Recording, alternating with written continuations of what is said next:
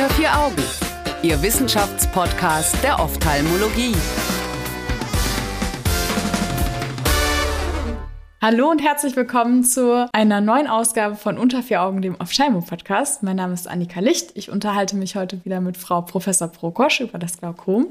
Hallo. Ja, Herr, ja, vielen Dank für die Einladung. Ja, vielen Dank, dass Sie dabei sind. Vielen Dank auch an Sanden für die Unterstützung. Und vielen Dank auch an Herrn Pullinat und seine Kollegen, dass sie eine Studie dazu gemacht haben, wie sich die SLT auf die Intraokulardruckfluktuation auswirkt. Frau Professor Prokosch, warum guckt man sich die Fluktuation an und was ist eigentlich nochmal eine SLT? Richtig, also äh, fangen wir vielleicht an mit der SLT. Die SLT steht für selektive Lasertrabekuloplastik. Ähm, die SLT mhm. ist ein Verfahren, bei dem selektiv das Trabekelmaschenwerk sozusagen aktiviert wird, prinzipiell eigentlich sogar die, die Abwehrzellen sollen dort selektiv aktiviert werden, ähm, damit, damit der Druck halt im Auge wieder sinkt. Das, früher gab es die Argon-Laser-Trabekuloplastik, da wurde mit dem Argon-Laser wurden solche kleinen destruktiven Veränderungen gemacht.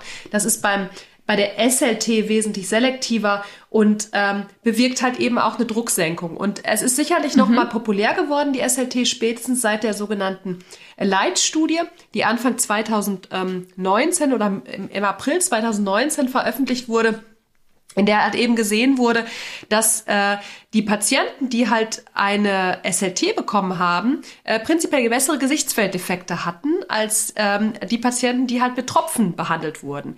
Die ah, SLT okay. genau eignet sich wieder ganz gut für milde bis moderate Glaukomformen unter einem Tropfen, also einer Monotherapie letztendlich zur Augeninnendrucksenkung. Also sie ersetzt mhm. prinzipiell einen Tropfen. Und was kann man erwarten? So 20 bis 30 Prozent Drucksenkung vom Ausgangsdruck halt eben abhängig. Ähm, und das halt dann für wie lange? Für immer? Genau, oder? nee, das hält nicht wahnsinnig lange. Also teilweise unterschiedlich, aber bis zu vier Jahre kann es auch halten. Und dann kann man das eigentlich aber auch problemlos wiederholen. Und ähm, Anthony Cavaggi und die Kollegen haben auch eben letztens noch publiziert, dass, dass der Effekt der Wiederholung halt eben auch noch mal so gut ist. Ähm, und in Großbritannien kommt es halt immer auf die Kosteneffektivität natürlich aus. Und da ist natürlich auch ein galantes ja. Verfahren, um äh, Kosten der Tropfen letztendlich auch zu senken, weil die kosten ja auch jeden Monat eine ganze Menge für den ganzen Patienten. Ja, und natürlich auch ein Aufwand für den Patienten. Absolut. Und ne? vor allem, also, man darf Wir hatten das ja letztes Mal schon mal. Wir hatten den, die Tropfen. Richtig, die Tropfen. Genau. Die Adherenz ist schlecht bei den Glaukompatienten, muss man ganz ehrlich sagen. 60 Prozent der Glaukompatienten nehmen ihre Tropfen ja gar nicht. Das vergisst man immer. Mhm. Und es macht natürlich auch Augenoberflächenprobleme. Also wie viele der Patienten haben wirklich trockene Augen? 50 Prozent der Patienten, die ein Glaukom haben, haben halt eben trockene Augen. Das verschlechtert sich nochmal durch die Glaukomtropfen. Man muss jedes Mal dran denken, die Tropfen zu nehmen. Und da ist natürlich die SLT, wie gesagt, für milde Glaukome eine galante Alternative, die man prinzipiell biete ich das meinen Patienten immer als Ersttherapie auch mit an. Lasern statt Tropfen mhm. ist immer meine mhm. Frage. Wollen sie gelasert werden oder wollen sie getropft werden? Und äh, da gibt's halt eben unterschiedliche Meinungen, weil diese Prostaglandine zum Beispiel, die man ja gerne als First-Line-Therapie nimmt, die machen zum Beispiel auch Pigmentierungsveränderungen, die machen diese ganz langen Augenlider, ja. die machen auch einen Orbiter-Fettgewebsschwund, dass da weniger Orbiterfett und sowas alles ist. Das muss man natürlich alles mit dem Patienten auch individuell besprechen, um zu garantieren, dass er halt eben auch therapietreu ist, wie auch immer, nicht wahr? Und weitere.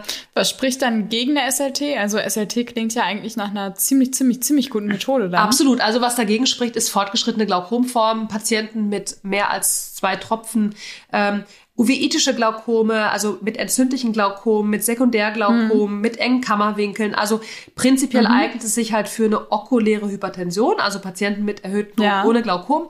Oder halt eben für Patienten mit anfänglichen Glaukom, für die eine Monotherapie in Frage käme. Also dieses Indikationsspektrum sind da schon die anfänglichen chronischen Offenwinkelglaukome, muss man ganz ehrlich sagen. Klasse, vielen Dank für ja, diese Einführung. Gerne, gerne, immer so gerne. Immer so schön, so schön übersichtlich, wenn Sie was erklären. Ähm, dann gehen wir mal kurz rein in diese Studie.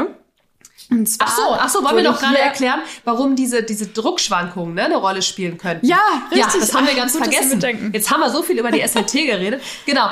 Also, ich hätte jetzt mit dem 24-Stunden-Druck am Profil angefangen. Aber das ist ja eigentlich das Gleiche. Genau. Druckschwankung ist äh, immer noch unklar, muss man ganz ehrlich sagen. Ähm, also die großen mhm. Studien, äh, die Early Manifest Glaucoma Trial und die anderen Studien vor über 20 Jahren, ähm, die haben teilweise ähm, Druckschwankungen als Risikofaktor gesehen. Teilweise aber auch nicht, muss man ganz ehrlich sagen. Man weiß es nicht so genau. Ob der mittlere ja. Augeninnendruck nicht die Rolle spielt oder ob die Schwankungen halt eben eine Rolle spielen. Also man weiß schon, dass die longitudinale Druckschwankung, also das heißt, dass man immer mal, wenn man die Patienten im Verlauf beobachtet und die dort halt eben Druckschwankungen haben, das ist sicherlich ein Risikofaktor, das weiß man. Ob die Tagesschwankungen, wie viel Risiko die bedeuten, das ist immer noch, manchmal äh, ist es more questions than answers, muss man ganz ehrlich sagen. Ja, so ist es. Also, wie so oft in der Wissenschaft. Wie so oft in der Wissenschaft. Also das ist immer noch nicht ganz eindeutig belegt, aber natürlich ist es schon so, dass wir Patienten haben, die haben halt wahnsinnig hohe Druckschwankungen, gerade früh morgens. Herr Weinweb hat da ja sehr, sehr viele Studien. Wer sich da mal über Druckschwankungen ausführlich belesen will, ähm, Herr Weinweb aus den USA, ähm, hat sehr, sehr viel zu Druckschwankungen gemacht. Der hat ein richtiges Drucklabor und ähm, äh, Patienten unter Sitzen liegen, äh, was auch immer gemessen und hat geguckt, wie der Druck da schwankt. Wir wissen alle, dass der massiv schwankt im Tagesverlauf. Ähm, entscheidend ist aber auf jeden Fall der mittlere Augendruck, muss man ganz ehrlich sagen. Genau. Aber die Fluktuationen sind tendenziell schon stärker bei Patienten, die ein Glaukom haben. Richtig, absolut. Ja, ja, absolut. Und genau, stärker bei Patienten, die halt eben Glaukom haben, weiß man, dass diese Augeninnendruckfluktuationen halt eben stärker sind. Und natürlich beeinträchtigen diese Fluktuationen auch den mittleren Tagesdruck, nicht wahr? Also ich meine, es macht einen ja. Unterschied, ob ich einen Druck von 15, 15, 15 messe, dann habe ich einen mittleren Druck von 15. Oder ob ich einen Druck messe von 15, 18, 25, dann habe ich einen mittleren Druck von 17 zum Beispiel. Also mhm. insofern macht es schon einen riesen Unterschied, wenn man sich sich einfach dann nur den mittleren Druckwert halt eben auch anguckt, nicht wahr? Genau. Was ja auch nochmal diesen Satz unterstreicht mit einmal messen ist keinmal messen. Richtig, also, absolut. Wenn die Patienten irgendwie ja, genau. jedes Mal einen Bombendruck hatten und dann ja. sieht man die einmal halt, keine Ahnung, zu, was weiß ich, um 7 Uhr morgens und dann haben die einen 30er Druck oder so. Und Richtig. dann denkt man sich so, oh, wann ist der so schlecht geworden? Aber vielleicht war er schon die ganze Zeit so schlecht. Vielleicht war er schon die ganze Zeit schlecht. Ähm, genau. Das und heißt, so 24-Stunden-Druckmessungen sind da wahrscheinlich sehr sinnvoll. Vielleicht gehen wir da nochmal drauf ein, wie man da am besten misst und dass es auch eine häufige Sache ist? Also genau, also ich glaube, eine Sache nochmal dazu zu den Druckschwankungen. Man muss vor allem bei Pex-Glaukom-Patienten enorm aufpassen, weil die mit Pex-Glaukom, mm. da weiß man ganz genau, dass die wahnsinnige Druckschwankungen haben. Also wenn man da mal einen Druck okay. von 8 misst, dann kann der, kann der wirklich tatsächlich drei Stunden später kann der 35 sein. Und das, und das, ja, wirklich, das sieht man, das Shoot. sieht man bei diesen Pex-Patienten. Und das darf man natürlich nicht, nicht verpassen, das darf man nicht missen. Ähm, und bei denen muss man die wirklich, würde ich empfehlen, die zu unterschiedlichen Tageszeiten einzubestellen.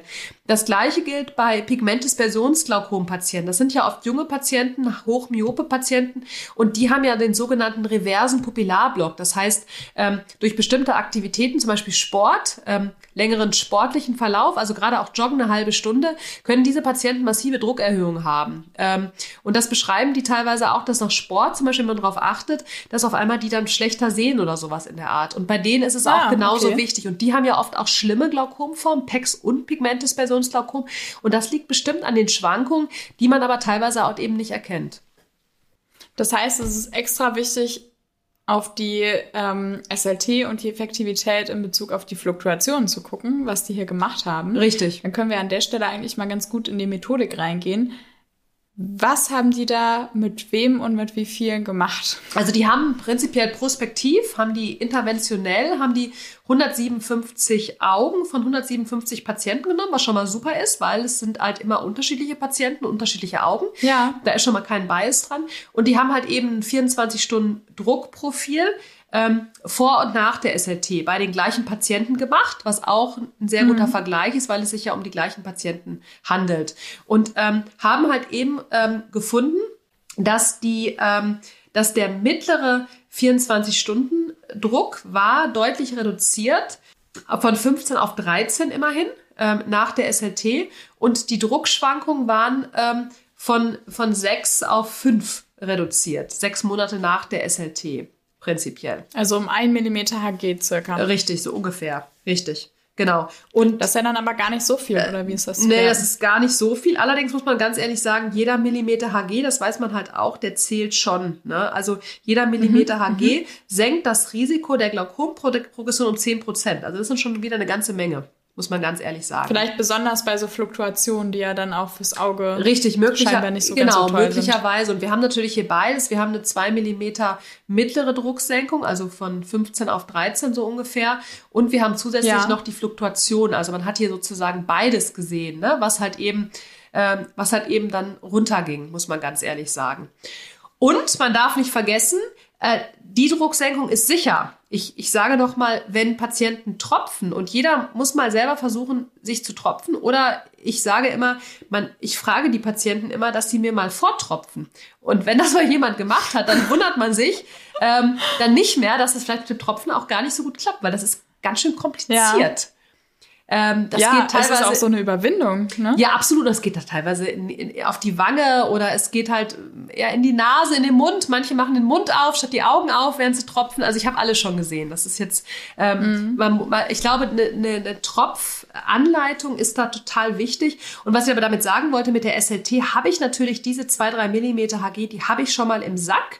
Während wenn ich Ja, auf die ja. Mitarbeit des Patienten ähm, angewiesen bin, dann habe ich die im Zweifel nämlich nicht im Sack. Das heißt, es erklärt prinzipiell halt auch, dass es vielleicht manchmal sinnvoll ist, wirklich, und das unterstreicht diese Studie auch nochmal, dass man halt eben dann eine SLT durchführt. Ja, stimmt. Also das ist natürlich eine super Sache und das ist eigentlich auch für Patienten, gerade wenn man sich halt vorstellt, die werden älter, es ist auch schwierig, das zu applizieren und viele Sachen werden sowieso zum Teil schwieriger. Genau. Gerade so feinmechanische Sachen, dann ist Tropfen auch noch mal schwieriger. Also Absolut. Dann wäre es natürlich eine gute Sache. Ähm, und was ja dann scheinbar auch sinnvoll ist, sind Tagesdruckprofile. Tagesdruckprofile sind sinnvoll, wir hatten schon mal drüber gesprochen. Man muss es aber so ein bisschen ähm, relativ sehen. Also ähm, Tagesdruckprofile sind auf jeden Fall sinnvoll. Ähm, wenn, wenn der Patient schlechter wird von, vom Befund, muss man ganz ehrlich sagen. Ich sag mal so, wenn ich einen Patienten habe und der ist stabil, ich gucke mir den nochmal an, was weiß ich, alle drei Monate, alles halbe Jahr, jedes Jahr und ich merke, okay, der Patient ist stabil, muss man ganz ehrlich sagen, dann brauche ich auch kein Tagesdruckprofil. Weil dann kann ich damit Ja, sicher ja. sein, okay, mit dem Druck, den der Patient hat, das reicht für den Patienten vollkommen aus, der ist gut therapiert, alles ist fein. Wenn ich aber einen Patienten habe und der kommt, okay, und der Druck ist 10 ähm, und es wird trotzdem schlechter, dann lohnt sich natürlich ein Tagesdruckprofil dazu machen und zu gucken, okay, hat der solche Schwankungen und geht der Druck vielleicht doch nachts dann auch mal auf über 20 hoch? Und ist das vielleicht auch Ja. der Auslöser darum, warum es schlechter wird, was ich vielleicht bei den Tagesmessungen halt eben nie erkenne. Und man erstrickt sich wirklich, wie hoch die Druckwerte nachts gehen können. Also teilweise auch bis 35, obwohl er tagsüber irgendwie 18 ist. Das sieht man halt alles schon tatsächlich, nicht wahr? Ähm, Ja. Insofern äh, sollte man das da auf jeden Fall durchführen. In, in dem Fall, in dem man merkt, okay, das äh, irgendwas stimmt hier nicht, nicht wahr? Das heißt, wir, also wir hatten jetzt schon äh, verschiedene Glaukomformen angesprochen. Ganz viel geht es natürlich immer ums POWG, also ums primäre Offenwinkelglaukom, weil das das häufigste ist. Wir hatten PEX und Pigmentdispersionsglaukom angesprochen. Die Studie bezieht sich auch auf diese, oder? Richtig. Also hauptsächlich auf primär chronische Offenwinkelglaukome. Genau. Aber auch auf die äh, Dispersionsglaukome, also Richtig. Pigment oder PEX. Richtig, genau. Und auch da war es effektiv und konnte gut diese Druckschwankungen, die da so gemein sind, abfedern. Richtig, genau. Wäre eigentlich vielleicht gar nicht so blöd, dazu noch mal so eine extra Studie Absolut, zu machen, weil da absolut, sind die Druckschwankungen sehr größer. Ne? Absolut, vor allem, man muss sagen, die SLT, das weiß man auch, dass die wirkt beim Pigmentdispersionsglaukom eigentlich besonders gut, weil das ist, die haben besonders Ah. viel Pigment, genau. Und ähm, das heißt, beim Pigmentdispersionsglaukom kann man mit der SLT eigentlich sehr gute Effekte erzielen. Ähm, man weiß auch, dass die SLT ist abhängig von dem Ausgangsdruck. Also wenn ich Patienten habe mit sehr niedrigem Ausgangsdruck, werden zum Beispiel Normaldruckglaukom, ist die weniger effektiv als Patienten so im Druckbereich über, über 20 auf jeden Fall. Und wenn wir beim Bereich Effektivität sind, müssen wir einmal auch über das Engwinkelglaukom Mhm. Ja. sprechen. Sehr gut. Von, von der SLT, Engwinkelglaukom. Ja, also wenn man den Kammerwinkel nicht einsehen kann, dann, dann ist es das schwer zu lasern, muss man ganz ehrlich sagen, nicht wahr? Das ist halt das Ding, ne? Ich hatte das gar nicht auf dem Schirm beim Vorbereiten, dass Ja. äh, man da ja mit dem Laser nicht hinkommt, weil Nee. ich das ja noch nie gelasert habe. Und dann Genau. hat Herr Professor Mischai mir das freundlicherweise gesagt und Ja. so, ach so. Ja, ja, genau. Okay, gut, also alles äh, klar, man muss halt die Patienten, bevor man eine SLT macht, muss man auf jeden Fall gonoskopieren. Also am besten, bevor man den Mhm. Termin zur SLT macht, weil sonst, äh, sonst hat man, merkt man dann, okay, ist ich komme, ja, ja, es ist der Frust groß, ich komme da gar nicht dran. Ähm, das ist, ähm, das, das ist natürlich schon so. Beim Enkelglaukom äh, funktioniert das halt nicht so gut, muss man ganz ehrlich sagen. Da gibt es ja auch andere Studien dazu, die sagen halt entweder eine Yakio oder halt im Endeffekt eine Kataraktoperation. Ähm, das ist jetzt aber nochmal eine andere Studie, aber ähm, äh, das hat die Eagle-Studie gezeigt, dass im Endeffekt da vielleicht auch eine Kataraktoperation bei bestehender Katarakt erwogen werden könnte. Ähm, was ja. dann auch die Lebensqualität ja, ergibt ja auch Sinn, wenn der Kammerwinkel so eng ist, ne, dann genau. kann man das ja auch beheben, weil es wird ja auch nicht besser. Richtig, es hängt davon ab, wie eng der Kammerwinkel ist, ob der öffnenbar ist oder offen, okay. ja, ob man öffnen kann. Stimmbildende also, Maßnahmen. Genau, oder ob der schon zu ist. Also ob der appositionell nur ist und man kann dadurch Identationsgonioskopie muss man natürlich immer machen, indem man da wirklich nochmal ja. draufdrückt und guckt, öffnet der sich dann. Wenn das der Fall ist, dann ähm, kann man tatsächlich mit Iridotomien und Kataraktenoperationen guten Erfolg haben. Wenn das alles schon verklebt ist, weil es lange bestanden hat, da muss man natürlich auch gucken, ob das überhaupt dann was hilft, nicht wahr? Genau. Frau Professor Prokosch, ja. ich hätte noch so viele Fragen ja. zu anderen Themen. Mir fällt so vieles immer ein, wenn ich mit Ihnen spreche. Ich hoffe, wir gehen da irgendwann noch mal in weitere Diskussionen zu anderen Studien. Eigentlich ist mir auch egal, welche Studie wir vorliegen haben, weil ich finde irgendwie so schön. Eigentlich haben wir jetzt in jeder Folge immer so auch Themen gut besprochen. Ja, es war super. Das macht man natürlich in anderen auch, aber mir hat es viel Spaß gemacht. Vielen, vielen Dank für Ihre Zeit. Sie moderieren das so gut. Vielen herzlichen Dank. Aber es macht sehr viel Spaß, sich mit Ihnen zu unterhalten. Ich hoffe, wir wiederholen das. Auf Danke jeden Fall. für Ihre Zeit. Zeit. Danke, dass Sie dabei waren. Ähm, damit endet nämlich dieser Monat leider schon wieder zum Glaukom. Ich hoffe, wir konnten auch Ihnen, liebe ZuhörerInnen, was mitgeben. Und ähm, es wurde schon angemerkt, was man alles so nachlesen kann. Die Studien finden Sie auf jeden Fall nicht nur in den Shownotes, sondern auch auf unserer Homepage. Da können Sie auch gerne Anregungen hinterlassen für weitere Folgen oder Themen. Und ich wünsche Ihnen eine wunderbare Woche. In der nächsten Woche geht es hier spannend weiter. Wir freuen uns, wenn Sie dann wieder dabei sind und reinschalten. Bis dahin wünsche ich Ihnen eine gute Zeit. Tschüss. Unter vier Augen. Eine Produktion der CareCom GmbH unter der Leitung von Prof. Dr. Alireza Mirshahi und Tobias Kesting.